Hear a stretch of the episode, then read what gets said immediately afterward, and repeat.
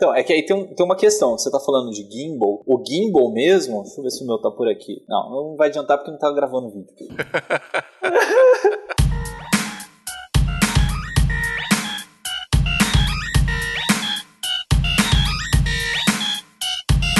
Salve, salve, seguidores da nossa querida Santinha! Bem-vindos a mais um episódio do Santa Mãe do Isolto, o seu podcast de audiovisual. Eu sou o Fio Rocha e hoje nós vamos falar sobre. O que, que nós vai falar hoje mesmo? Eu esqueci da pauta. Peraí, Gimbal peraí. versus Steadicam. Gimbal versus Steadicam.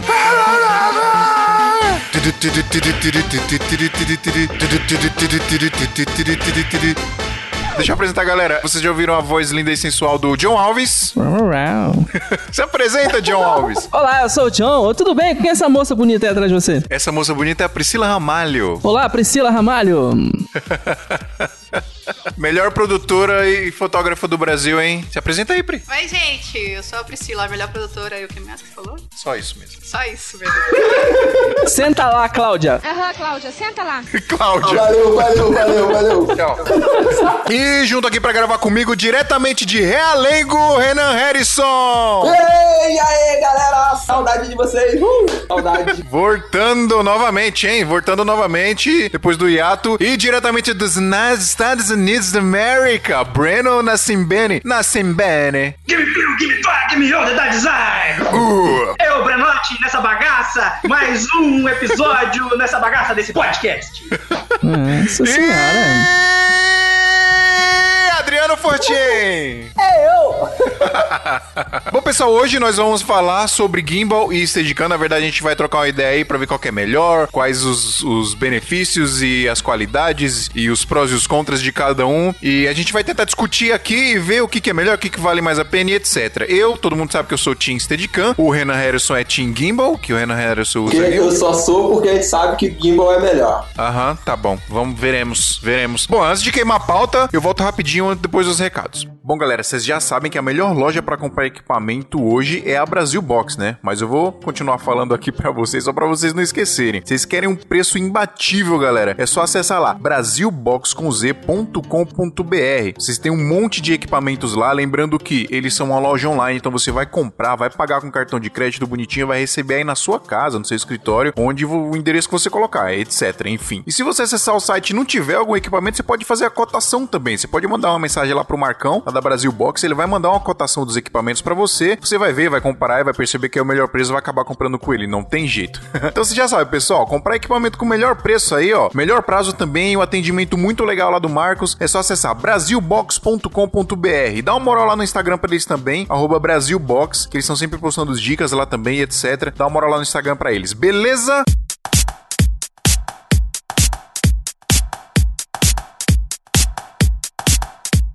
Pessoal, nós também estamos divulgando dois cursos muito legais aqui da Escola Oz. Eles disponibilizaram dois cursos tops demais pra gente divulgar para vocês. O primeiro é o curso de produção de vídeo completo, curso top demais. Tem tudo para você que é iniciante e para você que já é macaco velho aí também para aprimorar, para se atualizar sobre as coisas, porque esse curso é legal porque ele tá em constante evolução, galera, porque ele tá desde os primórdios da Escola Oz. E quando a gente tá falando de vídeo, né, de produção de vídeo, etc, a gente tá falando de um mercado que evolui demais, e tem constante evolução evolução, tá sempre coisas novas surgindo, coisas novas lançando. Então, esse curso é legal porque eles estão evoluindo sempre. Então, tem coisa desde o começo lá para você aprender, cara, tem coisa de áudio, tem, enfim, tem todos os passos para você virar um produtor de vídeo completo. E tem um outro curso que é o curso de After Effects, chama Detonando no After Effects. Então, você faz o curso completo de produção de vídeo e aí você faz o de After Effects para você melhorar ainda mais a sua edição, a sua pós-produção aí, pro cliente crescer o olho quando ele vê aquele vídeo com aquele GC muito louco, com aquele logo animado muito louco. Você tá ligado que o cliente, quando ele vê esses negócios, ele gosta, né? Então, é muito importante a gente ter essas noções de After Effects também, pessoal. Os dois cursos, os dois links estão na postagem desse episódio lá em santamanhodosalto.com.br. Tá logo no comecinho da postagem lá, tem os dois. Qualquer link que você acessar vai ter um trailer, vai ter todos os tópicos lá que eles abordam lá, tem fundamentos do vídeo digital, fundamento de áudio, a filmagem em si, captação de som, Adobe Premiere, Audition, etc. É legal porque é produção de vídeo, mas eles dão muitas dicas de som também, pessoal, tá? Inclusive tem um módulo lá só de Adobe Audition, tá? Que é o programa de o software de edição de áudio, de edição e captação de áudio da Adobe, beleza? E também tem o link lá do Detonando no After Effects, mesmo esquema, você entra lá, tem um trailer, tem todos os tópicos. Enfim, entra lá santamanhodosalto.com.br, comprando pelos nossos links, vocês ajudam a gente demais, tá, pessoal? Então não esquece de fazer isso, beleza? Não esqueçam também de nos mandar e-mails ouvintes arroba santamanhodosalto.com.br. Eu vou ler e-mail agora, pessoal, e se vocês não quiserem ouvir essa leitura de e-mail, é só você pular pro número que vocês vão ouvir agora. 8 minutos e 30 segundos.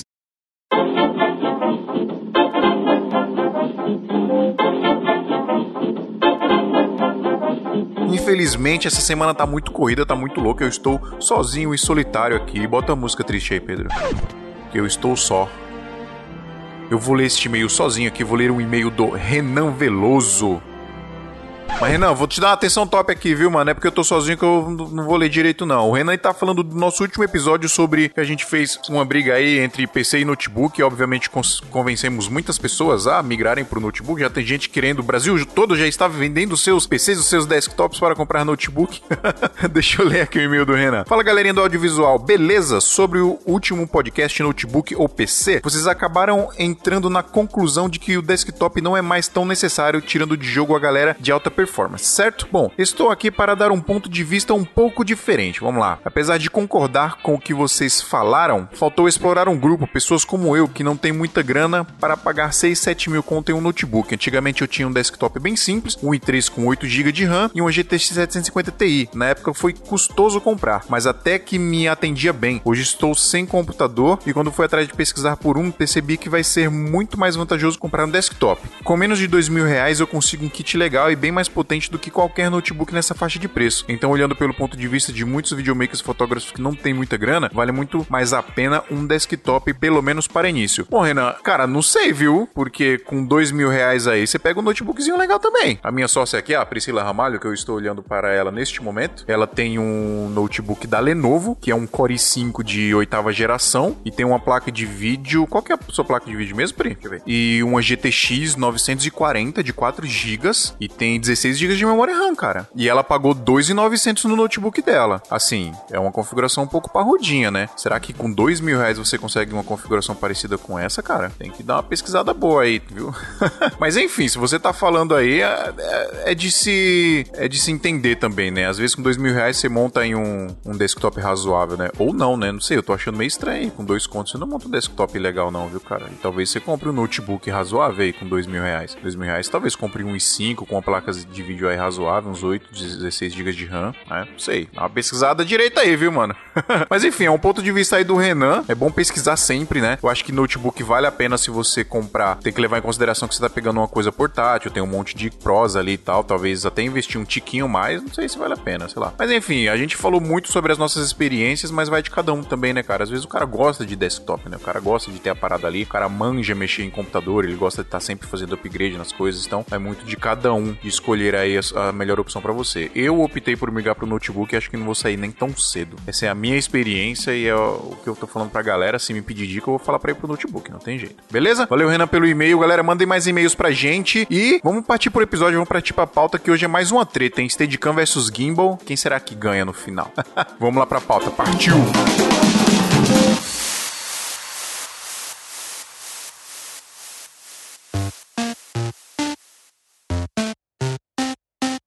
Breno, você usa mais gimbal ou, ou Steadicam? Eu uso gimbal, eu tenho um Ronin S. Adriano, você que o Adriano usa Steadicam, tô ligado. Steadicam, cara. E o da Gintec, que é o mais baratinho e o mais bom de melhor de bom. O mais melhor de todos, né? Eu também uso da Gintec. Se bem que eu comprei o Ronin S agora e eu tô curtindo, hein, ô Renan? Porque a gente sabe, cara, que vocês até podem falar, mas é a mesma coisa que vocês compararem o Fusca com a Ferrari. Depois vocês andam de Ferrari, ninguém quer andar de Fusca. É, todo mundo sabe que o Fusca é melhor.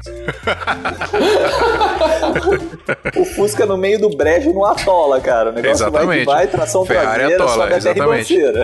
Nossa. E o John? Então, cara, eu tenho acesso aos dois, né? Só que eu tenho um Steadicam. E pra mim já, já resolve. E qual que você prefere usar? Cara, complicado, hein? Eu acho que o Stead é melhor. Aê! Ganhou, pronto, pode acabar o episódio.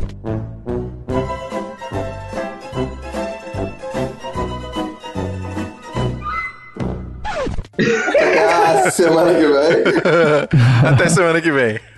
Ah, os, dois, os dois são massa, né, cara? O, o, o gimbal é muito legal, né, cara? Só que não é, É. uma parada assim mágica, né? Tu ah, colocou lá e vai fazer uns puta take, né? Galera confunde muito, né? Tem gente que acha que você vai pegar a câmera, botar no gimbal lá e pronto, acabou. Ele vai funcionar. É. Primeiro que exige também treinamento, exige prática. Sim, claro é. que não tanta prática quanto o Steadicam, né? Mas também exige prática, exige treinamento. Então, Até porque também você tem que considerar que as possibilidades que o, o gimbal traz é diferente das possibilidades que o stage traz. Então, tipo, são, digamos que são técnicas diferentes, né? Você não Eu, principalmente, eu uso é, gimbal, mas eu aprendi com um glide cam baratinho da Newer. Eu acho importante o cara passar por um glide cam antes, pra ele ter o, a- o senso ali do equilíbrio, de não ficar dando os passos e tudo mais. Porque o cara, quando chega no gimbal já de uma vez, o cara acha que o gimbal vai fazer mágica ali, treme a mão, não tem aquele cuidado de equilibrar um pouco mais com a mão, pra sair uma cena mais maneira. É, Isso é importante mesmo, cara. E antes de você pegar o gimbal, você ter um pouco de prática com o Steadicam, né? Mas será que o cara consegue? Porque tem muita gente que compra o Steadicam e não consegue usar o Steadicam. Simplesmente não consegue balancear, não consegue usar. Isso aí, cara, eu, é mó verdade. Eu mesmo, por exemplo, eu, meu primeiro gimbal foi um, um crane, né? Eu tinha tentado operar o stage e eu não conseguia operar o stage. Aí eu comprei o crane achando que ia ser esse milagre todo aí que a galera fala, né? E no fim não, não foi. Sabe, eu não me adaptei ao crane, ao estilo de gimbal do crane. E aí eu com- acabei comprando o Ronin M, que pra mim foi a melhor coisa, sabe? Eu consegui operar muito melhor, ti- tive resultados bem melhores. O Matheus, da, do, do- daqui do próprio Santa Mãe do Iso Alto, ele, ele, ele viu as imagens, ele mesmo notou, tá ligado? Foi uma das pessoas que falou. E, tipo assim, é, é diferente, né? A, a pegada, mano. Então, tipo, tem. Eu acredito que tem gente que não se adapta, porque tem que ter cuidados que, que no gimbal em si você se preocupa com outras coisas, né? Então, o, eu acredito sim que não, não seja qualquer pessoa que opera no fim um stage, porque pelo menos pra mim eu acho muito mais difícil. Ó, eu acho que é importante a gente explicar o que, que é um gimbal, o que, que é o Steadicam, porque às vezes a gente acha que a gente, a gente sabe, que já é comum, mas tem gente que não sabe o que, que é isso. Tem muito ouvinte nosso que é só entusiasta, né, e não sabe nem o que, que é uma coisa ou outra. Só pra gente explicar rapidinho, o Steadicam, ele talvez tenha sido o primeiro equipamento para estabilização de câmera que surgiu no mercado, com... Sim. Eu acho que sim. Rock, Foi- rock balboa. Surgiu no Rock Balboa, é verdade. Sério? O, próprio, o próprio diretor quis criar uma parada lá, porque ele queria gravar o Rock correndo e tal. Ah, show, entendi. Fazer a parada em movimento lá, ele precisava de algo que estabilizasse a câmera, né? Sim. Então, o, o Steadicam, na verdade, ele é uma, é uma gambiarra, né? Que você usa ali contrapeso pra conseguir balancear a câmera em cima e conseguir estabilizar. Então, é uma parada é, mecânica, né? Por isso que ela é mais barata, só que em contrapartida ela é mais difícil de utilizar, né? Você exige muito mais treinamento, exige muito mais prática do que o gimbal. E o gimbal, ele faz tudo isso de forma eletrônica. Então ele tem os motores ali, os gimbals de três eixos, pelo, menos que é o que é mais comum hoje. São três motores que vão segurar a câmera ali e balancear ela pra deixar estável, né? Só que você precisa dar uma balanceada na câmera também, senão você força muito os motores, né? Então, é que aí tem, tem uma questão. Você tá falando de gimbal. O gimbal, ele é só a parte mesmo que faz a estabilização. Então, o Steadicam, ele tem um gimbal nele, tá? É quando a gente fala de da palavra gimbal, do equipamento gimbal, a gente tá se referindo ao gimbal eletrônico. Então, é um Ronin, é um, é um Crane, é um Move, é, é esses tipos de gimbal, né? Aí pode ser duas mãos, que é o dual hand, ou pode ser o, o single hand mesmo, né? Que é, que é os mais comuns, assim, pelo menos para os tipos de evento guerrilha que a gente faz. É, mas aí falando do que tá no imaginário da galera, que virou o padrão da gente falar, o gimbal, né, seria o eletrônico, né, o que é o normal que a gente fala gimbal, a gente já imagina a parada eletrônica ali, né, que você bota a É eu bateria, queria- você Eu liga. queria falar do gimbal como estabilizador, porque, por exemplo, um drone. O drone tem um gimbal da câmera. entendeu? Sim. Por mais que o, que o Steadicam seja o Steadicam, ele também é um gimbal, só que ele não é eletrônico. Não é Então, eletrônico, tipo, exatamente. É, exato. Aí quando você fala de gimbal, a palavra assim, fala, ah, eu vou usar um gimbal. Normalmente se refere a esses gimbals eletrônicos, que é o Crane, Exatamente. que é o Move, que é o Ronin, e vai por aí. É, de Steadicam a gente tem, tanto do gimbal quanto do Steadicam, a gente tem um monte de opção, né? Do, de gimbal, por exemplo, acho que as mais famosas são da... Tem o Ronin, é DJI, é o né? mais a da. DJI, né? O, o acho que o, o Ronin seria o mais popular, né? Pelo preço acessível, até mesmo para médias e pequenas produções, né? Ainda mais agora com o Ronin S. Eu acho que o mais acessível são os da Jiu- Jiuwen. Jiu- Jiuwen. Jiu- Jiun. Mas eu acho que até que nem tanto, cara. Porque, por exemplo, se você for bater os preços hoje do, do, do Crane 3 versus o Ronin S, eles, o Ronin S tá mais barato, sabe? Ah, não, mas se você, por exemplo, se você tem um A6300, A6500 com uma lentezinha lá, é, sei lá, uma, uma 16, um 4, uma 50mm, uma 30mm, essas lentes menorzinhas mesmo da Sony ou da Sigma, você consegue usar um Crane, um, um Crane V2 ou um... Ah, e você usa até o V2, mano. Entendeu? E são estabilizadores são bem baratinhos você comprar, né? Eles são menorzinhos, aguentam pouco peso e são mais acessíveis, né? Esses aí. O Crane 2 já é uma opção mais cara, né? Pra É, você... Mas aí eu acho que o Crane 2 ele se torna hoje ainda a opção, digamos que mais, eu acho que é a mais equilibrada, porque, por exemplo, o, o, o 2 ele já tem um kit com o servo, né? Fo- Follow Focus, né? O Follow Focus, isso, e, e o preço é bem acessível, o Follow Focus dele é bem barato, se comparado, logicamente, a outras marcas, como se você for parar pra poder ver aí, por exemplo, se você for comprar do Ronin só o servo, né? Ele tá saindo a mil e poucos reais, reais, mil e O que, trezentos que é o reais. servo, o que, é o follow fox pro pessoal, Renan? É, o servo seria um motor, né? O Follow Focus seria o motor que mexe o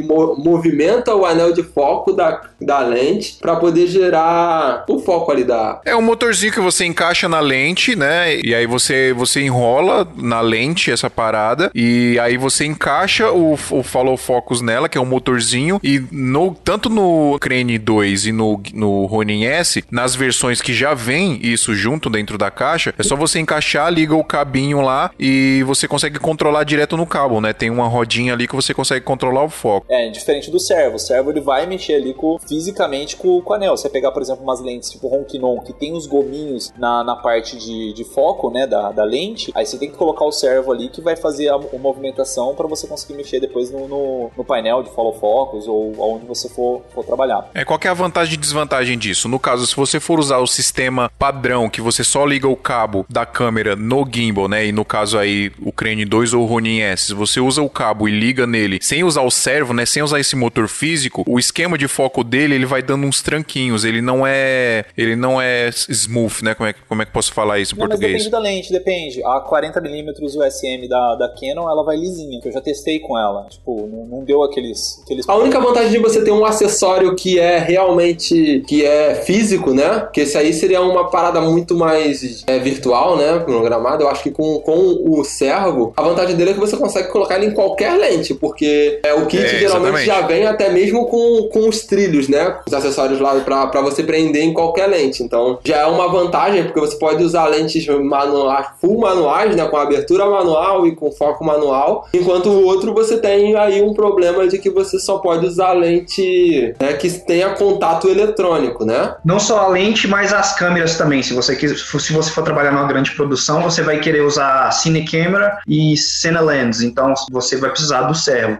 Exatamente. Aí, só explicando também que aí cai na mesma questão do, do- da palavra gimbal, né? Que pode ser gimbal em qualquer coisa. Follow focus, na verdade, é servo follow focus, tá? Mas aí normalmente quando você fala servo, você tá falando do equipamento que, que gruda nele. Quando você fala do follow focus, você tá falando digital follow focus. Mas os dois, teoricamente, é follow focus, entendeu? Um é, é Na real, servo, é- outro é digital. Quando, quando a gente tá falando de produção grande, geralmente tem o foquista, né? Que é o cara que vai controlar o foco da lente. E existe um sistema sem fio que você coloca o servo na. Você encaixa o servo na lente, né? O motorzinho lá na lente, junto com aquele, com aquele rig que monta da câmera, tudo. Tem um local, um local lá pra você parafusar ele, ele ficar grudado na lente. E aí existe um sistema sem fio que o cara que vai fazer o foco, ele fica só preocupado com o foco ali, entendeu? Ele fica com, com um aparelho na mão que tem uma rodinha e ele vai ajustando o foco ali. Isso é uma, é, é um- é uma profissão específica que se chama foquista. O que que acontece com os gimbals? Os caras tentando otimizar as coisas, eles colocaram essa opção no gimbal. E aí mesmo é, o Ronin S e o Crane 2, além deles terem essa opção de você ligar o cabo direto na câmera e algumas câmeras serem compatíveis, você con- conseguir controlar direto ali, sem precisar de nenhum outro equipamento, também te dá a opção de você ter o servo, que é esse motorzinho. E esse motorzinho vai funcionar também com essa rodinha do gimbal, ou também tem a opção de você colocar um servo e você fazer sem fio, que aí é um foquista que vai fazer. Então tem essas opções aí. Isso é importante dizer que é que dá pra você fazer no Steadicam também. Dá pra você colocar um servo follow focus no Steadicam também. A diferença pro gimbal é que tem essa opção de você ligar o cabo e você faz o foco direto nele sem precisar desse equipamento a mais. Só que não são todas as câmeras são compatíveis, né? Sony, por exemplo, não é compatível. Assim, é, como não tem vídeo, né, o podcast, fica até meio difícil de, te- de tentar explicar. É, mas se a galera pesquisar servo follow focus, vocês vão conseguir entender. O digital follow focus vai mostrar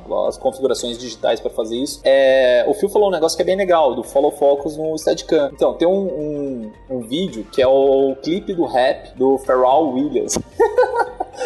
Pharrell Pharrell, né? É, pronuncia o nome dele aí, Breno, por favor.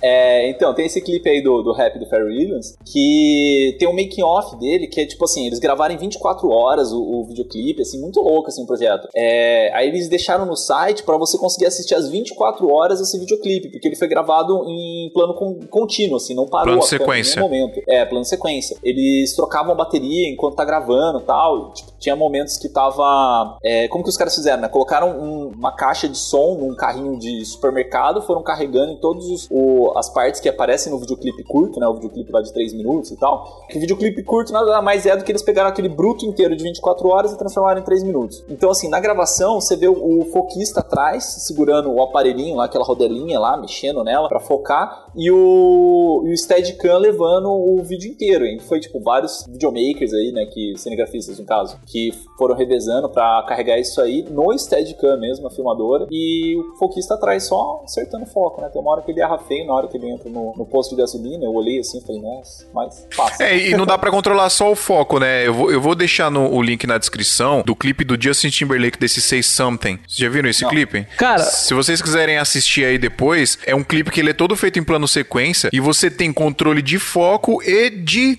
zoom também. Então, tem alguns foquistas que controlam o foco e o zoom. Então, você vai mudando a distância focal durante, o clipe e, cara, é que não dá pra ver. Não sei se existe making off desse clipe, mas deve ter ali atrás da câmera pelo menos uns quatro caras, porque tem um cara controlando o Steadicam, deve ter um cara controlando o, o foco e o coisa, deve ter outro cara segurando o cabo, deve ter uma galera ali atrás. É muito louco esse clipe que ele é um plano de sequência e durante o clipe todo os cara, o cara vai controlando o foco e distância focal. Tem hora que a lente abre, tem hora que a lente fecha, dá um zoom. Isso no plano de sequência é muito foda, cara. Isso, isso os caras fazem com esse servo, né? Com esse sistema sem fio que você encaixa na lente e aí ele controla os anéis ali de foco e de, no caso de- desse clipe, né? Foi controlado o foco e a distância focal da lente também. Cara, eu tenho duas referências boas desse, desse lance do Steadicam. Que um é bem antiga, né? Que é, do, é o filme Iluminado, que é foda, assim, só tem take foda nessa, Sim. nesse filme, que inclusive foi, foi criado pelo mesmo cara, entendeu? Que é o, o Brown. E tem um filme também, o Homem- Homem-Formiga.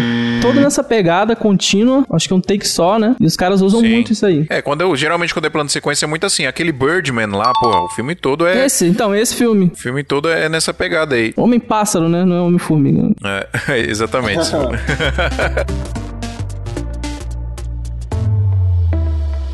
Bom, a diferença básica de um pro outro é que o gimbal, assim, falando do popular, né, o que as pessoas entendem, tem o gimbal eletrônico e tem o Steadicam, que é uma parada mais mecânica. Agora, por que, galera, vocês acham que o gimbal se popularizou tanto? Ah, eu acredito que seja pela, pela uma certa facilidade de operação, porque o gimbal acaba se tornando uma coisa complicada quando você quer uns planos muito específicos, mas na sua grande maioria das vezes ele funciona muito mais fácil do que o, o Stage. O Stage ele, ele sofreu uma aceitação mais baixa por conta do, eu acho que por conta das dificuldades de operação e até mesmo relativos a preço, porque você via que a galera tentava fazer uns stages mais baratos, como por exemplo aí tem o, o Sambacan e Sambacan. até mesmo uma série antes desse da, da Gintec. E os novos agora, né, parece que eles têm um sistema de amortecimento, não sei o que, tem uma frescurada toda. Mas até então você tinha o. Os stages, você tinha o. o como o Glidecam, O Glidecam, né? Que é o mais conhecido. e mais caros, né, também de se operar.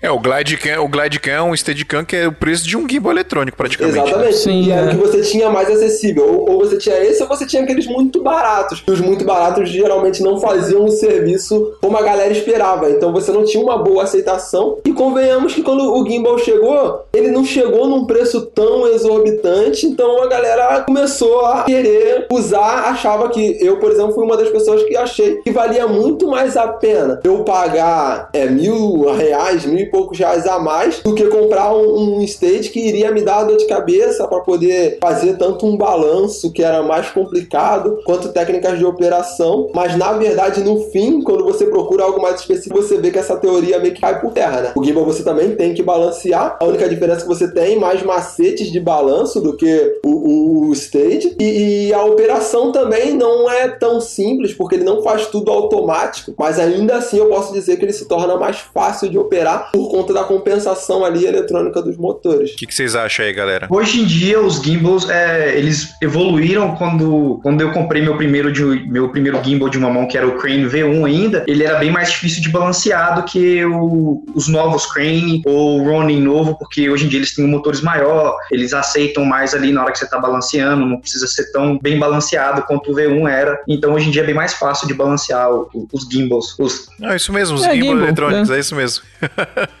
Cara, eu acho que se popularizou justamente por. eh, na verdade, eu vou, eu vou, vou dizer um negócio meio polêmico aqui agora, mas talvez seja essa ilusão de que a operação dele é De mais é fácil. Só que não é. O que, que me incomoda mais, assim, no, no, no gimbal são os movimentos robóticos de quem não, não sabe operar. Porque a maioria das pessoas simplesmente coloca a câmera lá, dá uma balanceadinha e é isso. Aí pega, liga e sai é, andando, né? Só que esquece que você, quando você tem pouco controle sobre aquilo, você não faz o enquadramento certo. É, às vezes ele dá aqueles tranquinhos dos motores. E isso me incomoda muito quando eu vejo alguma filmagem. Tem filmagem que você olha e você fala, "Ah, foi feita com gimbal. Que é, é muito nítido assim. Às vezes o cara não consegue controlar exatamente o enquadramento que ele quer. Ele não dá esses tranquinhos do motor e e você já sabe. Isso me incomoda demais. E isso acontece justamente por causa dessa ilusão que a galera tem de achar que o gimbal eletrônico é simplesmente colocar a câmera lá, ligar e sair usando. Quando você tem que praticar muito também pra você conseguir ter uns movimentos bonitos nele. Igual o Steadicam, cara. Steadicam você também precisa praticar. Só que assim, claro que a prática no Steadicam tem que ser maior, né? Você demanda de mais tempo, de mais aprendizado, de mais prática, porque enfim, você tá fazendo é 100% você ali, né? Não tem nenhum motor te ajudando a- a fazer a parada. Se bem que tem um negócio, eu não sei quem que foi que falou, acho que foi o Renan, sobre o Steadicam com mola, que é um negócio que assim, eu só conheço da Gintec mesmo que tem. A gente fala de Gintec, gente, mas é tipo, a Gintec não paga pra gente não, é porque Não. é o mais baratinho que tem. Já, já entrei em contato com ele várias vezes, eles nem me respondem. Nem quer saber da gente. nem quer saber da gente. Eles estão ricos já, né? Porque eu gosto muito da Gintec. O meu Steadicam é da Gintec. E pra mim é o melhor que tem, O meu cara. também. É o melhor que Pra tem, mim, sim. eu, eu também acredito que o Steadicam da Gintec é o que facilitou muitas coisas, tanto por, pela questão do, do preço, né? Quanto a, a- até mesmo, eu considero uma inovação tecnológica em cima do, da operação de... Do próprio Stadio, né? Que já existia. Eu acho que, assim, por isso que pra mim ele seria um dos melhores, uma das mais referências. É, cara, mas me- mesmo assim, eu acho que eles não criaram muito. Se você for olhar os steads antigos, né? Esses desses filmes antigos, é, você vê que ali o cara não usa só o stead. Tem toda uma estrutura, né? Ele tá de colete, né? Tem um braço articulado, né? Então acho que foi desse braço que eles tiraram a ideia de fazer esse sistema de mola. É, que, assim, a história do, do Steadicam, assim, só pra explicar, primeiro que Steadicam é uma marca, é uma marca literalmente, se você colocar Sim, lá é. na BH Steadicam com I, você vai encontrar uma pancada de coisa, assim, desde É, do- rosca, a monopé, a um- tem uma pancada de coisa da marca. E o que aconteceu? Ela tem o- os steads grandes pra filmadora, tal, que nem aqueles que foram usados no rock, tem os grandes que é com mola, que é com colete, tem aqueles que você passa por trás, que tem um cabinho que passa por trás da sua cabeça, que é legal pra caramba, que diminui o peso. É, só que o que popularizou dele foi o fly hand, que o fly hand é esse que a gente costuma usar, que é com uma mão só, sem colete, sem nada, que a Gintec meio que copiou também ali o modelo. Aí veio a Glide Cam, e a Glide Cam só, acho que só fazia isso basicamente, não sei se ela tinha algum outro modelo de Steadicam. É, e aí veio o Glide Cam 2000, o Glide Cam 4000, aí tem uns outros modelos tal, é, meio que batendo ali com o fly hand, né, agora não sei qual que veio antes, qual que veio depois, mas essa é mais ou menos os que eu fui conhecendo, na ordem que eu fui conhecendo. E aí veio os brasileiros, né, acho que a Kikan fez um, se eu não me engano, mas não sei se é tão famoso assim, e tem o da, da Gintec, que é o, o Flying, como é o nome dele? Qual? O, aquele que tem a mola? Não, o da Gintec, normal. Ah, é Flying Hand, Flying Hand Compact. Fly Hand também? É. É. então, é, Gintec Fly Hand. E a palavra Steadicam, normalmente essas marcas tentam tirar porque é é uma marca. Tipo, você tá falando, por exemplo, Glide, é Steadicam da Glidecam. Não, é um Glidecam. Ou Steadicam da Gintec. Não, é o Fly Hand da Gintec. Então, tipo, Steadicam é a marca mesmo. Aí o que as pessoas às vezes acabam usando é Stead com Y só, só que é só Sim. Também é uma nomenclatura aí, sei lá, é porque, cara, eu me confundia tanto nisso, eu ficava pesquisando assim, falar, caramba. Na verdade, é assim, o, o que é mecânica é Steadicam e o que é eletrônica é gimbal. Pronto. É o jeito que a galera fala, é o que todo mundo fala e entende é assim, porque, enfim, se a gente vai falar de, de gimbal, é gimbal, tá ligado? Se a gente vai falar de Steadicam, é Steadicam. Não tem jeito, acabou, é igual falar de bombril, né? Sim, mas é, o que eu queria falar, na verdade, não é nem exatamente da nomenclatura, eu queria falar do modelo deles. Porque se você colocar, por exemplo, o Sambacan, que o, que o Renan comentou, o Sambacan ele tem um modelo assim, em formato de C, que é completamente diferente. totalmente do- diferente. do- dos É. steads que a gente usa. Por quê? Os steads que a gente usa seguem o modelo Glidecam e o modelo Fly, Flyhand da, da Steadicam, né? Que, tipo, é, sei lá, pra mim é um modelo muito mais usual e muito mais estável. É, muito mais fácil. Desculpa, mano, mas com todo respeito, o Sambacan é muito ruim. É uma bosta, Nossa. na real, tá? É que o Sambacan é pra câmera leve, né, cara? não, mano, mano, olha só. Não, não. Quando eu tive um Sambacan, eu tinha uma T3i, mano. Você não balanceia nem o celular naquela merda. Não, é uma bosta. Sério? Não, nem tenta, não. Conseguiu balancear com o Steady, você vai conseguir balancear com o Sambacan. Mano, de coração. E aquilo, aquilo me irritou tão profundamente que eu, eu deixava aquela merda de lado que eu, que eu- que eu joguei aquilo fora, mano. Eu não quis nem ter em casa, nem de acessório decorativo. Eu nunca tive um Sambacan, mas eu tive modelos parecidos, que é aquele modelo que parece uma ferradura, né? Um bagulho É meio assim. mesmo. É, É, qual, que é, qual que é o É. problema de- desse, desse estilo aí de O estabilizador? problema é que ele é ruim. Você- não, é- até dá pra balancear. O modelo que eu tinha eu conseguia balancear, mas você não tem controle nenhum dele. Tipo, a câmera fica reta ali e pronto. O problema é que ele é ruim. o problema dele é que ele é É. ruim. Eu tentei fazer um, cara, mas ficou horrível. Tem um modelo que a galera faz um- uns vídeos tutoriais no YouTube de como fazer em PVC o Steadicam. Mais é parecido com esse modelo do Sambacan e tal. Assim, tipo, se você quer uma imagem retinha, estável, de uma certa forma ele até resolve, né? Mas você quer fazer umas imagens criativas, tipo, vindo de cima pra baixo, saindo do chão, subindo e focando na pessoa, girando em volta da pessoa, cara, isso aí não vai resolver. Cara, isso é muito lance assim. Você vai fazer uma coisa sua, vai lá e cria o lance de, de PVC. Agora, se tu chegar numa produção com um stead de PVC, mano.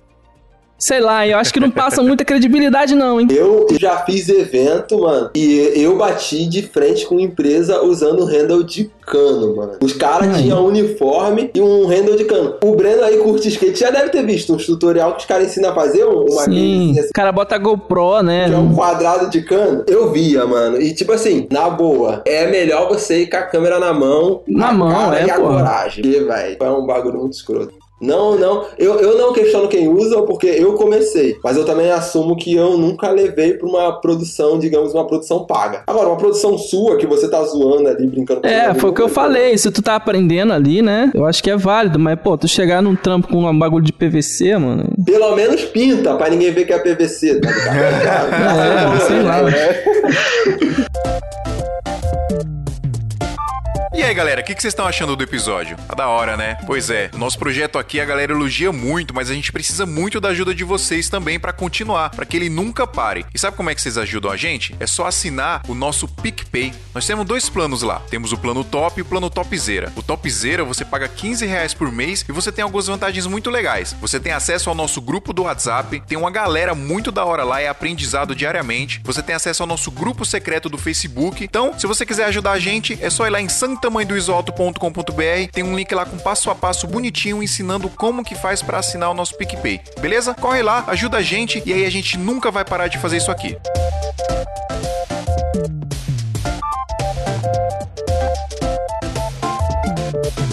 Vamos falar de vantagens e desvantagens de um do outro e a gente vai entrar na parada de casamento quando fala disso. Por quê? É, eu já fiz casamento com Steadicam, sempre faço casamento com Steadicam, é, desde o meu primeiro casamento que eu fiz na minha vida, eu, eu uso Steadicam. E eu, quando eu comprei o, o Gimbal, eu fui testar ele usando ele num casamento. E, cara, simplesmente, assim, eu odiei, eu não, eu não gostei porque não é nada prático. Até pra você transportar ele no casamento, é um trambolho gigante. Quando tá desligado, fica aquele negócio balangando mole, que é ruim de, de É. segurar. Rapidão, só uma dúvida. Você testou ele antes ou você foi testar no casamento? Não, eu testei antes, normal. Não, eu tava usando normal. O que, o que, que eu achei ruim?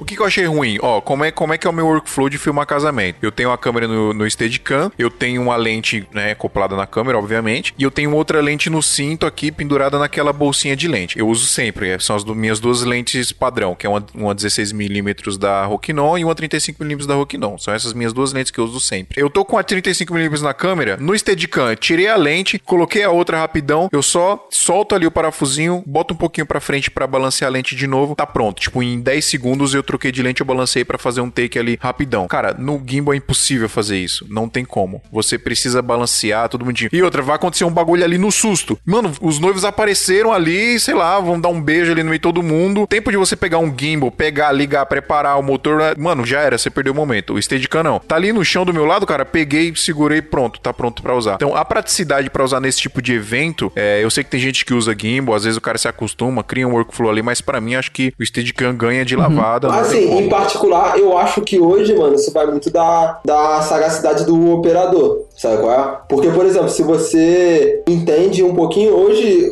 você consegue botar, por exemplo, um, um pezinho de tripé no, no gimbal. Então, você parar com ele ali, cara, eu consigo balancear um gimbal comum desse de três eixos numa câmera com, sei lá, com uns dois minutos, sabe, de operação. Então Cara, é bem rápido. sem, contar, de- sem contar também a força dos motores, tá ligado? Que influencia, né? Hoje, com, com os gimbals tendo, estando bem mais fortes, eles não precisam estar 100% pra você ir ao, ao ataque, sabe qual é? Antes você até precisava estar muito justinho. Mas hoje eu, eu arriscaria um número como 70% a 80% você já consegue ir pro batente, mano, e fazer com que o take funcione é, é, sem muita inventação de moda, né? Se você quiser um plano muito específico, logicamente, você vai precisar estar com ele ali certinho, justinho. Mas se não for muito disso, não vai fugir muito do controle, sabe? Eu acho que dá pra fazer. Hoje em dia, talvez antigamente, na época do Crane V1, V2 ali, que eles eram, o peso deles era muito mais justo, né? Nos motores, eu acredito que fosse um pouco mais complicado de usar eles. Cara, com a experiência que eu tenho em casamento, é, você não precisa nem do stead e nem do gimbal pra fazer um casamento. A realidade é essa. Não, claro, Tá velho. ligado? Porque você, se você for ver bem, você não vai usar aquilo o tempo todo. E é um investimento bem alto, assim, né? falando do gimbal, né? Hoje em dia o stead nem tanto. Mas é um investimento bem alto pra você fazer, sei lá, 50 takes num casamento, sabe? Então acho que vo- você não precisa. Mas é, se você quer entrar nessa, nessa pegada, cara, vai de steadicam, velho. Vai de steadicam, vai treinando, né? Vai fazendo o básico ali. É, eu, na verdade, eu uso 100% Steadicam no casamento, mas eu uso assim. Pra que que eu uso Steadicam, né? Eu uso pra fazer imagens de movimentos ali, estabilizados, obviamente. É, às vezes, quando eu quero fazer alguma coisa na mão, como o Steadicam tá acoplado ali na câmera, ele dá um peso, então o handheld fica mais bonito, não fica aquele tremido feio de mal de Parkinson, né?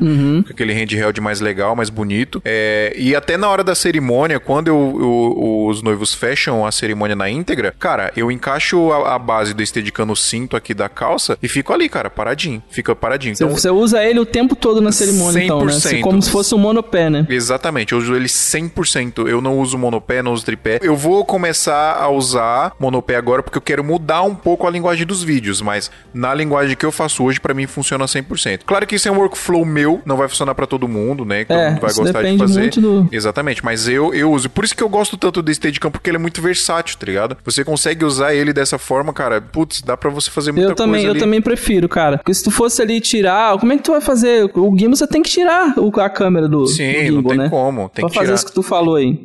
Aí acaba forçando, né? Acaba forçando É. os motores se não tiver bem balanceado o gimbal. Sim. Eu tô usando uma 35mm ali no, no altar, por exemplo. Tô filmando ali bonitinho cruzado com o Dan, que o Dan sempre filma comigo. Tô filmando cruzado ali. Aí no momento ali da cerimônia, eu, eu falo pro Dandan, vou dar uma rodada aí, pegar alguns detalhes. Aí eu vou, pego uns detalhes ali com a 35mm mesmo. Aí eu quero fazer uma geralzona do, da igreja ou de onde for que estivesse na cerimônia. Rapidão, cara, 10 segundos. Troquei de lente, fiz ali um geralzão com a 16mm, botei a 35 de volta, voltei pro altar. Isso muito rápido. Isso com o Steadicam, por exemplo, não seria possível. Ia demorar muito. Só, só pra eu tirar a lente do Steadicam, eu precisaria colocar ele no chão, né? Tirar a lente, colocar outra. Mesmo se eu não for Sim, é. balancear, e, é, e aí eu vou forçar os motores, né? Você é- perde muito tempo, Você cara. acaba perdendo tempo porque não é prático pra esse tipo de evento, tá? Agora eu vou defender. Casamento é rápido, né, mano? Exato, é tudo muito rápido. Eu- rápido. Eu acho que pra qualquer tipo de evento, na, na real, cara, até evento corporativo, às vezes acontecem umas paradas ali que você não pode perder e você tem que estar atento a tudo muito rápido. É, não que não vai funcionar, porque como o Renan falou, tem cara que já tá meio ninja na parada. Já tá na manha, já, Já tá a- na manha do gimbal. É, eu já tô na manha do Steadicam, por exemplo. Agora, defendendo um pouco o gimbal, é, por que, que eu tenho os dois? Eu tenho o gimbal e eu tenho o Steadicam. Eu uso 90% dos trampos, eu uso o Steadicam. Mas eu tenho o gimbal porque, às vezes, em gravação de clipe, a gente vai fazer takes, master shot, às vezes, do cara cantando ali, e tem que gravar, sei lá, 3, 4, 5 minutos direto ali sem parar, com a imagem estabilizada. E, cara, o Steadicam acaba com o teu ombro. Que é, é mu- é, muito peso. E no gimbal, como ele tem um- os motores seguram ali a estabilização, você consegue segurar com as duas mãos, você coloca até o dual handle ali e aí ameniza o peso pra você segurar ali bastante tempo, né? Então foi por isso que eu comprei o gimbal porque tava zoando o meu ombro. Então pra esse tipo de produção, produção controlada, que você vai chegar ali, pegar a parada na mão, com ela prontinha já pra gravar e falar gravando, aí beleza. Ah, parou de gravar? Parou, cortou, beleza. Pra essas coisas controladas, acho que o gimbal é essencial. Acho que a galera tem que ter mesmo porque aí vai funcionar certinho.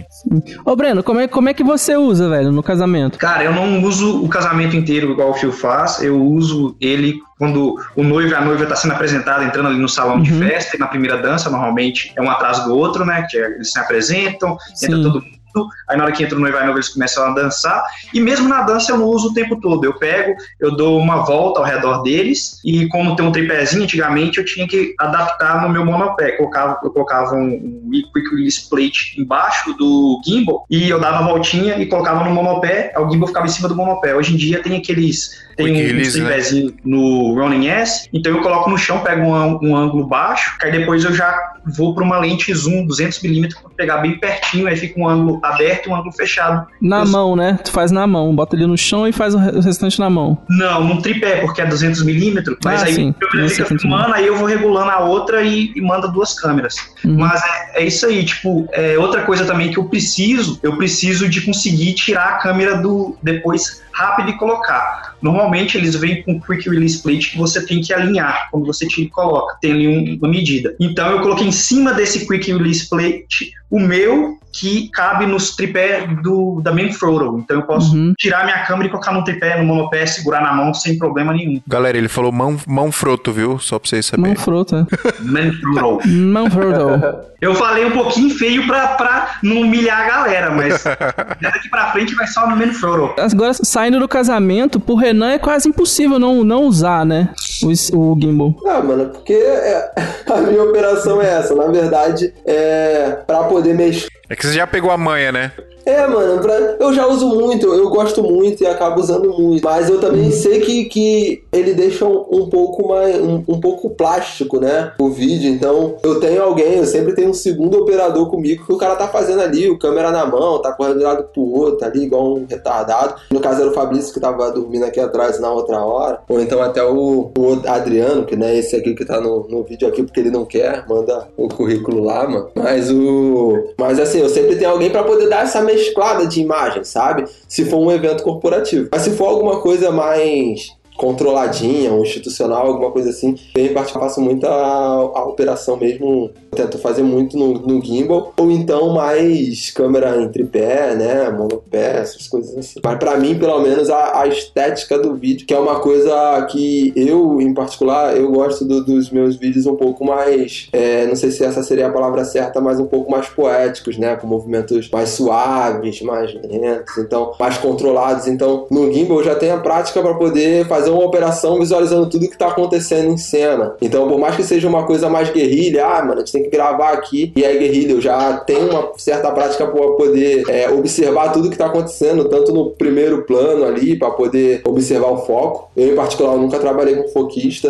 Então eu mesmo tava ali, eu sou, e nem com follow focus, pra vocês terem uma noção, eu trabalho mais na metragem, né, no foco metrado ali, ou então no autofoco, antes quando eu tinha a 6500, trabalhava no autofoco, agora é mais, né, ou até mesmo sem, né, mas agora é full manual com a Blackmagic, e aí eu trabalho muito no metro, né, ali com a, com a distância calculada, e com e com o, o, o- e com o gimbal já tenho essa prática de, ah, cara, porra, não, eu quero trocar a lente, eu quero uma mais aberta, porque eu geralmente eu gosto de trabalhar mais ali com, antes no, no full frame, né, eu gostava muito de trabalhar muito no 35mm ali, que gera uma certa profundidade, e mas ainda assim você tem um ângulo aberto, né, e agora, agora eu ainda uso ela, mas ainda assim o quadro fica muito fechado, então eu tenho que trabalhar mais na 24 e, e que eu tenho da Canon.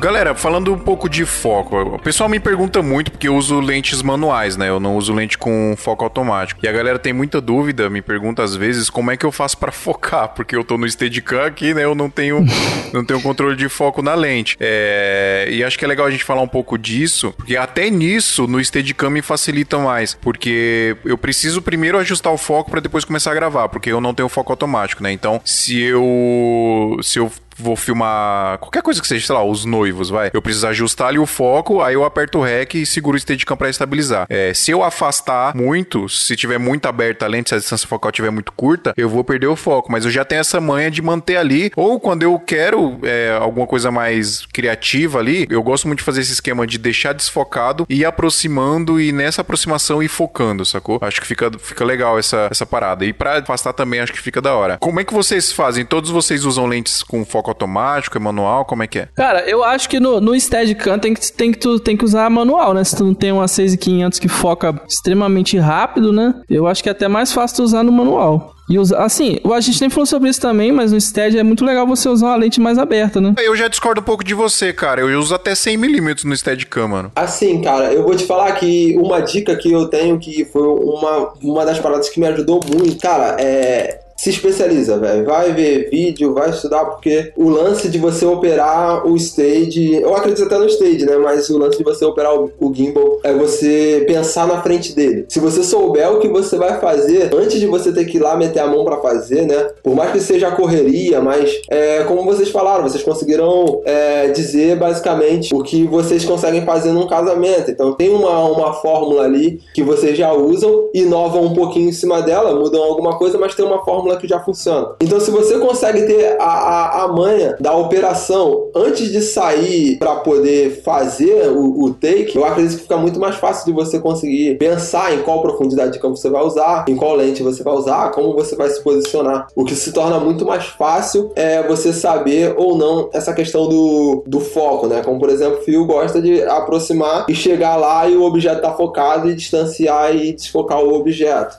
Então é uma coisa que ele já pensa antes. E em questão do autofoco, cara, eu em particular eu acho o autofoco muito perigoso, muito perigoso mesmo, porque ele pode até funcionar na sua grande maioria das vezes, mas pode acontecer de, por exemplo, você tá com uma detecção de face e a câmera detectar outra pessoa e sair do foco. Ou então você por tá com um objeto próximo, ela focar o background. Então, dependendo do que você for fazer, cara, realmente é um pouco arriscado. Tem gente que confia muito no autofoco, Renan. E é. eu acho isso muito perigoso, é, cara. Contínuo os focos, né? Vocês estão falando. É. Eu acho que não vale tanta pena você, você acreditar tanto assim nele. Se você for para, realmente, se você tiver numa guerrilha, cara, o autofoco ajuda bastante. Mas tem que saber a hora que usar e a hora que, a hora que você pode usar ali e a hora de não confiar. Exatamente. E eu, eu por exemplo, eu uso o foco automático para focar e depois eu travo ele no manual para ele ficar agarrado ali, até eu quiser trocar ali a distância da câmera e de outra pessoa. Porque mesmo quando no caso casamento, se alguém tá parado e conversando com o microfone na mão e tudo mais, é,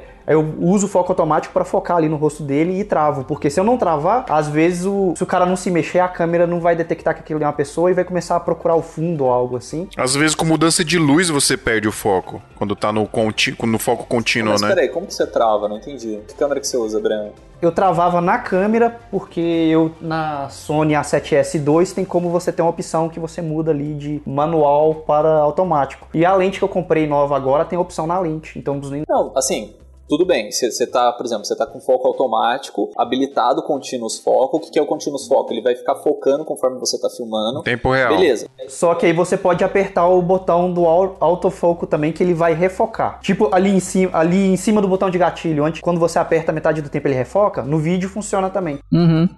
Ah, tá, não, ele vai focar, focar novamente, não é que você trava. Hã? É que eu não entendi o que você falou, você trava o foco, como assim? Você, você coloca ele em manual? Em manual, tá é, eu quis, quis dizer, eu foco, tá. depois coloco ele em manual, até eu precisar tá. refocar. Tem um lance que acho que ninguém citou aqui, é de você esbanjar um pouco, tá? Então o gimbal ele tem essa questão de dar mais notoriedade pro seu trabalho. É, de fazer uma Então, média, exemplo- essa é a palavra, É. fazer uma É, média fazer pro uma cliente. média. Então, assim, é um dos fatores que eu tô pesquisando bastante, assim, fiquei caçando vários gimbals, assim. Por enquanto, eu tô, eu tô pensando em cair no Crane 3 por causa da pegada dele, por causa que o preço não é tão alto. Mas eu pesquisei aquele Nebula, pesquisei o Pilot Fly, pesquisei o Moza, o Moza é bem legal também. O Ronin, o Move. Assim, tem uma pancada de, de, de tipos diferentes de gimbals eletrônicos, né? Mas a princípio eu achei que o, o Crane 3 é o com a melhor pegada e tal. Aí Tem que pegar ele mesmo e, e ver como que é, né? Porque eu só vi por vídeos. Tem um vídeo do Mark Albert, lá do Full Time Filmmaker, que ele faz um review comparativo do Ronin S pro Crane 3 e o Ronin S dá um pau, hein, Adriano? Assiste lá. Sabe o que, que eu gosto, mano, do, do- da linha do Ronin? Eu digo, eu sempre digo que é possibilidades. Eu acho que o ecossistema do Ronin é muito mais completo, digamos assim. Tudo bem que você pode me falar assim, ah, Renan, mas eu nunca vou usar tal coisa em tal produção. Mas, cara, se você ter, por exemplo, aquele sistema de tracker, né, que você consegue colocar nele, é, os acessórios dele eu acho que são muito bacanas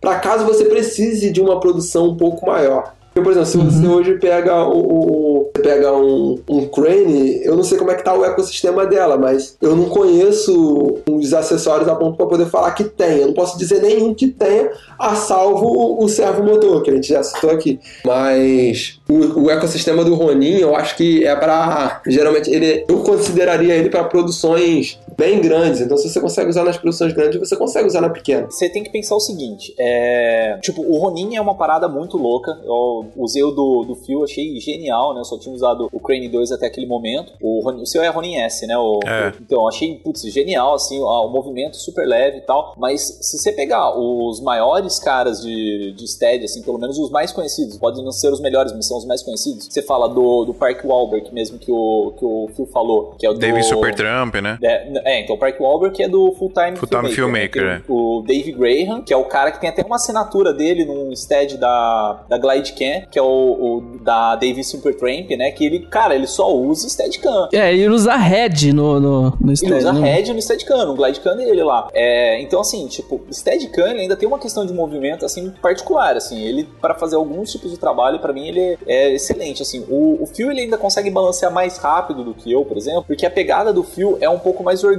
assim. Você pega os movimentos de clipe dele, de casamento dele, é sempre um movimento mais orgânico. Eu gosto de um movimento mais travadinho, muito mais parecido com o que seria Gimbal. o Glidecam, né? O que seria, é, desculpa, que seria os gimbals e tal. Então é que eu, eu tô pensando em pegar agora um Glidecam, tipo, sei lá, o, o Crane 3, exatamente pra ficar testando no meu workflow pra ver se vai me agilizar um pouco e também pra aparência, né? Porque, cara, querendo ou não, você chegar num trabalho com Crane e chegar num trabalho com Glidecam, é, por mais que, sei lá, você seja o cara no Glidecam e seja horrível no, no, no Crane, velho, a galera dá um olhar maior pro Crane, assim. É, isso é que verdade. fazer. É que nem quando eu trabalhava com Canon, tipo assim, eu chegava no evento com Canon, cara, por mais que você faça a mesma coisa que o cara for fazer com Sony, você faça com a sua Canon, os caras vai tipo olhar pra você e você fala, caramba, velho, tipo, qual que é o problema? É equipamento mesmo, tá ligado? Aí você meio que, eu como trabalho muito como freela, você tem que meio que, tipo, se render um pouco ao mercado, né? Mas é, é, assim, a minha realidade, a minha visão, né, o meu mercado. Então pode ser que depende, a pessoa que tá ouvindo, assim, não tenha nada a ver com a realidade dela, né? Mas na minha realidade. É, a infelizmente,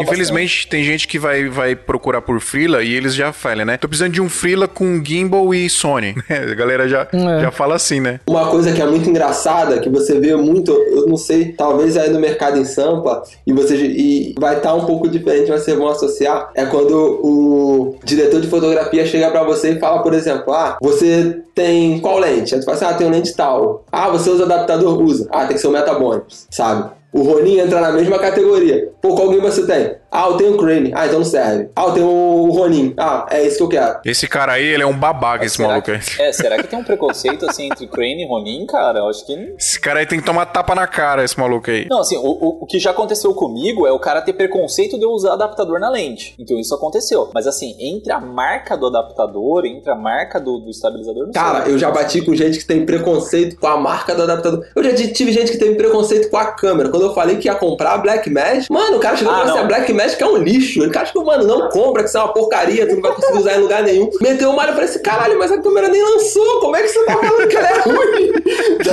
eu tô nessa pegada também, cara. Eu tô, eu tô me planejando, no final desse ano, pegar Blackmagic Pocket pra. E ano que vem pegar uma 7.3. Por quê? Porque o meu mercado ele tem preconceito absurdo com a Blackmagic. Ou o arquivo é gigantesco, ou ela é horrível, porque, sei Você lá. bate tá com esses problemas. Eu falo assim, mano, eu só chego com um maluco e falo assim, mano, ó, fica tranquilo. Se você quiser, eu gravo na Blackmagic e converto tudo pra H264 pra você, tá ligado? Jogo lá na minha ilha e converto tudo. Mas, cara, é, não. Mas foca na, na solução do problema, né? Na- no, no que você pode usar. Porque a gente bate, mano. O mercado, ele, ele é muito preconceituoso com alguns certos tipos de equipamentos, digamos assim. E como eu falei, eu bati com gente que tem preconceito. Um lente, por exemplo, se você for usar é, é, é, Rokinon, fio usa Rokinon, pô, tem gente que tem preconceito com a Rokinon. Tá ligado? Se você falar que tem uma Rokinon, não presta. Você tem que ter uma lente que seja, sei lá, Canon, sabe? E quando na verdade o resultado vai ser o mesmo. Ah, você usa. Ah, eu uso Speedbuster. Caraca, você bota um vidro na frente da lente, vai acabar com a ótica. Tu fala assim, cara, uma porra. Tá aí.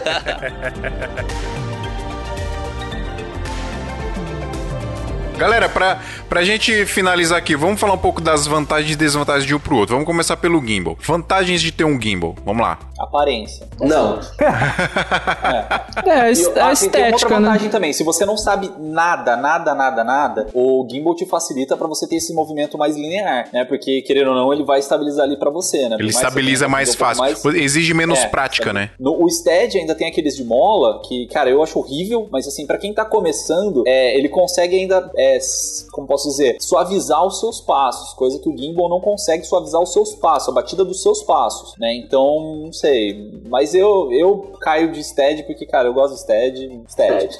Cara, eu. Também, Stead eu meu acho que, cara, a vantagem, tipo, ter o gimbal, ele se torna uma vantagem é, de operação, na minha opinião, para a maioria dos trabalhos, que você não precise de um ajuste fino muito grande. Então, se você nun- nunca operou um gimbal e nunca operou um stage, com gimbal você vai se dar melhor. Logicamente, eu tô te falando, você tem que saber, você não precisa saber muito da operação para se fazer o básico. Mas, por exemplo, se você for caminhar numa linha reta com gimbal e com stage, mano, não tem nem como ter questionado que o gimbal vai se sair Sim. melhor, né? É, se um cara que nunca. O cara nunca operou nenhum dos dois, até os dois na frente dele ali, ele pega o Steadicam, ele não vai conseguir operar. Ele pega um gimbal, vai ter um pouquinho de dificuldade, mas ele vai conseguir operar. Ele É. vai ratear, mas vai tirar a imagem dali. Exatamente, Isso é fato, tá ligado? Já Ele é com, mais- com o stage, ele não. não- é- é- seria muito difícil que ele consiga tirar um resultado minimamente aceitável. No, no, no gimbal, não. Você consegue, independente de qual seja o gimbal, quase que independente de qual seja a lente que você tá usando. Tudo bem que, como o Phil falou, ele consegue operar um, um stage em 100mm. Eu, em particular, cara, eu, nu- eu nunca tentei com uma 100. Mas, por exemplo, já tentei operar o gimbal com uma 85. E pra mim, o resultado não ficou tão bom quando você metra aí é, distância focal, né? Movimento, quando você quer uma estética parecida com o que o Adriano falou, uma parada mais certinha, quadradinha. Mais certa, né? Quando você começa a se cobrar alguns pontos,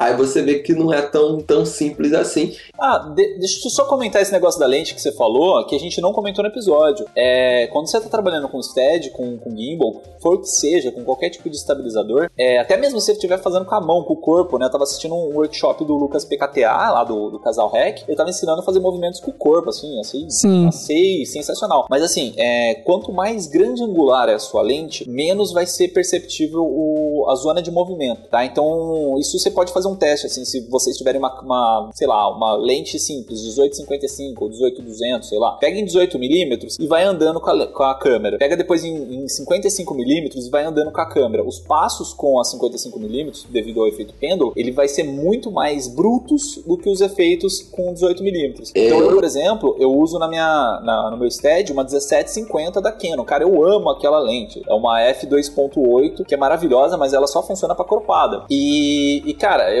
taco em 17mm pra fazer stead. Preciso fazer um detalhezinho? Mete 50. Vai perfeito, cara. Excelente. 17mm pra stead, vai liso. Eu também sigo essa lógica, porque como eu não, não uso tanto nenhum dos dois, eu não tenho a mesma experiência, então eu sempre uso na 24mm para full frame para não ter esse problema. Se ficar meio tremido, passa despercebido comparado Mas se a colocar 17 uma- pra cropada vai pra 24 também, por aí. É, para que aí passa mais despercebido os movimentos. A- Ali, se der algum. Se ratear a câmera, se tremer ou algo assim, passa mais despercebido do que a galera que consegue aí filmar com 50mm, 35mm. Uma, uma- uma coisa que eu uso bastante aí, pra galera que não tem stead, é o- a própria correia da câmera, velho. Consegue fazer umas imagens boas com correia da câmera. Se procurar aí no YouTube aí, tu vai achar uns tutoriais sobre isso aí. É, dá pra dar uma esticar, né? Ficar presa no pescoço, né? Isso. O, o Lucas do, do Casal Rec, ele tem bastante dessas paradas, assim, de fazer movimento com o corpo, é, com a câmera junto, assim, pra fazer estabilização, assim. Sim, eu, fa- eu faço basicamente isso daí também, cara. Eu,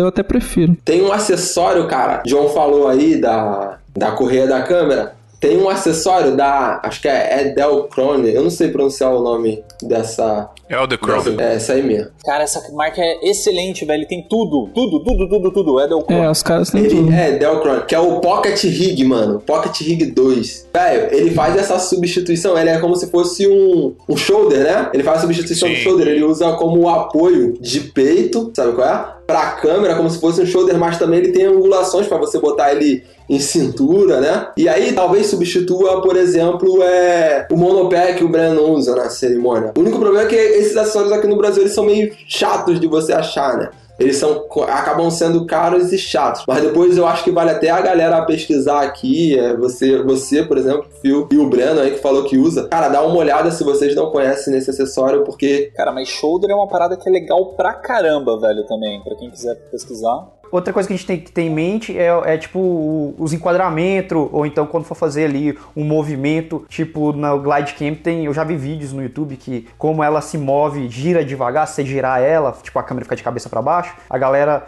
meio que dá um giro e gira a câmera e sai circulando e fica tipo, você vê, você procurar no YouTube, você vai achar uns vídeos com uns movimentos legal e como eu comecei com Glidecam, uma vez eu vi um vídeo de um canal no YouTube de um cara que ele tava com gimbal. Eu não, é, eu não sabia, eu nunca tinha visto gimbal antes. Então eu achei que era um Glidecam. Só que aí, tipo, o cara tá andando no shopping, tá cantando a música, tocando guitarra, e ele tá andando seguindo o gimbal. Então era um enquadramento reto. Aí do nada, o, gim, o cara que tá no gimbal entra numa escada rolante, então o enquadramento muda, porque a câmera aponta pra baixo. Eu fiquei impressionado. Como é que eles fizeram isso? Aí que eu fui. Foi a minha primeira vez que eu vi o que, que era um gimbal, porque o enquadramento, a câmera ficou paradinha apontando pra baixo. Um negócio que eu acho legal também no, no STED, né, que você tava falando aí de possibilidade, é de você fazer transições no, com o giro do STED. né? Então você termina a imagem, joga o STED assim, pra ele girar no próprio eixo dele, porque aí você faz aqueles smooth transition naturalmente. E além disso, um negócio que eu faço bastante é colocar a câmera de ponta cabeça é para filmar o pé da galera. Então, tipo, Ah, você sim, é. muda o peso dela, ou a parte de baixo do STED vai pra cima, né? A câmera vai pra baixo, e aí você vai filmando do chão. Cara, é sensacional. Só que assim, uma coisa que eu, que eu tenho em mim é quanto mais pesada é a câmera, melhor eu estabilizo no meu STED. Eu tava falando isso aí com o Danilo, outro, outro evento, que, tipo assim, eu tenho a 60D e tenho a 6300. A 60D, ela tem o grip e tal, e ela já é uma câmera pesada. Com a lente ainda fica mais pesada ainda. É...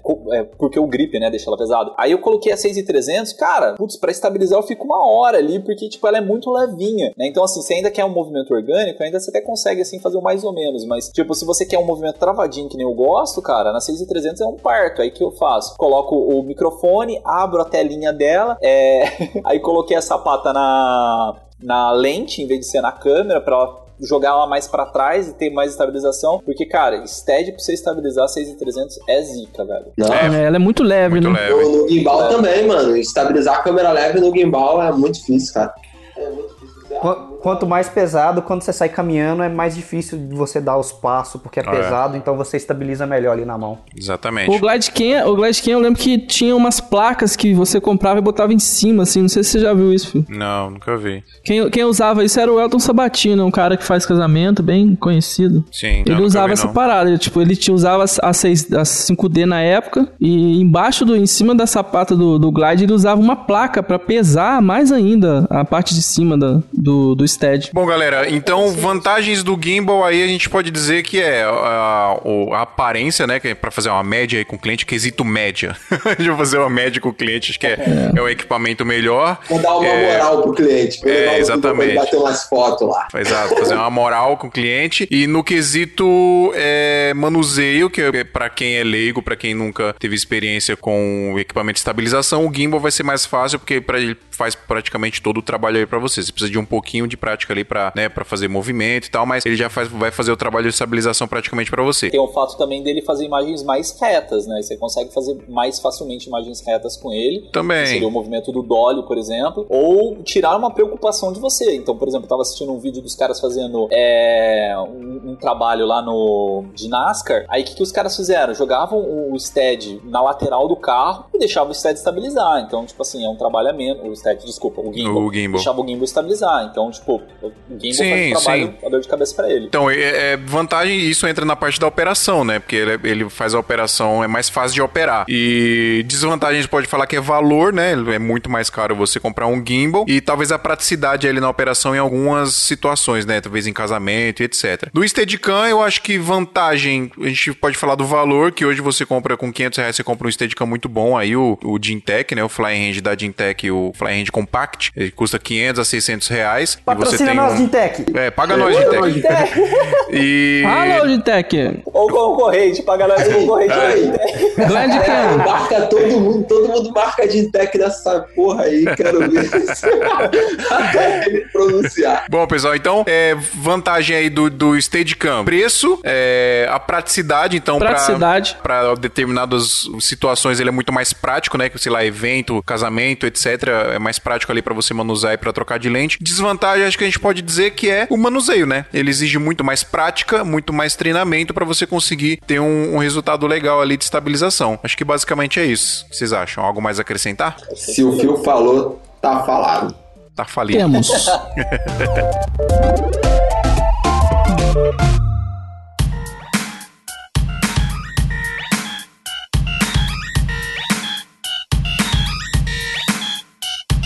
Então é isso, pessoal. Muito obrigado. Temos o episódio. Acho que, não sei se. A gente, a gente tenta gravar o episódio aqui tentando tirar a dúvida da galera. Acho que a galera eu, termina de ouvir o episódio com mais dúvidas ainda. Escuta de novo. Escuta Volta de aí novo, e escuta é. de novo. Eu recebi um e-mail hoje do cara falando, cara, eu ouvi o episódio hoje, que 37, né, que a gente falou sobre lá É. com, com o Marcos da Brasil Box, e só me deu mais dúvida. É, eu, eu, eu ouvi o episódio falando pra gente ajudar a que câmera comprar e na verdade eu saí com mais dúvida de qual câmera comprar. É, isso Esse meio ó. é um buraco negro. Quanto mais você vai se afundando, mais. mais... Mas você quer comprar, né? Exatamente. É. Mas assim, eu se, eu, se, eu- se, a galera quiser, sei lá, minha opinião pessoal aí, cara, vai de Steadicam, aprende a usar A Steadicam. minha também. Vai Vai de Steadicam. gimbal nessa parada! Mas aí, se vocês não quiserem uma opinião pessoal e quiserem a razão, vai de gimbal. Filha da puta. Renan, qual que é o seu canal? Ei, Filmmaker, a Filmmaker, lindo, como é que tá lá? Bota o link aí, mano. É a E o link tá na descrição também. O link tá no- na descrição do episódio também. Pô, aproveitando, então, deixa, vou deixar o link do meu canal também. Então, os vídeos estão bem antigos.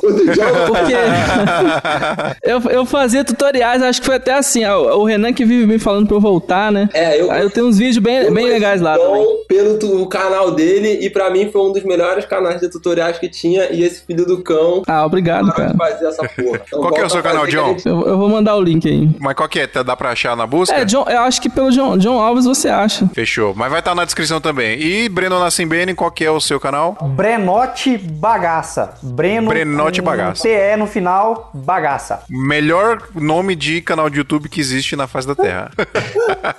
Todos os links estão na descrição do episódio, tá, galera? santamandesalto.com.br. Pessoal, segue a gente no Instagram, Smia Podcast lá, arroba Smia Podcast. Manda e-mail pra gente, ouvintes arroba santamandesalto.com.br. Lembrando que nós estamos em todas as plataformas aí, todas as plataformas de podcast, o Apple Podcasts, iTunes, também estamos no Spotify e tudo que a gente comentou aqui de link, a gente vai colocar na postagem desse episódio lá no site santamandesalto.com.br, beleza? Muito obrigado por nos ouvir mais uma vez. Valeu, galera. Valeu, Renan. Valeu, Breno. Valeu, Adriano. Valeu, John Alves. Valeu! E até semana que vem, galera. Adeus.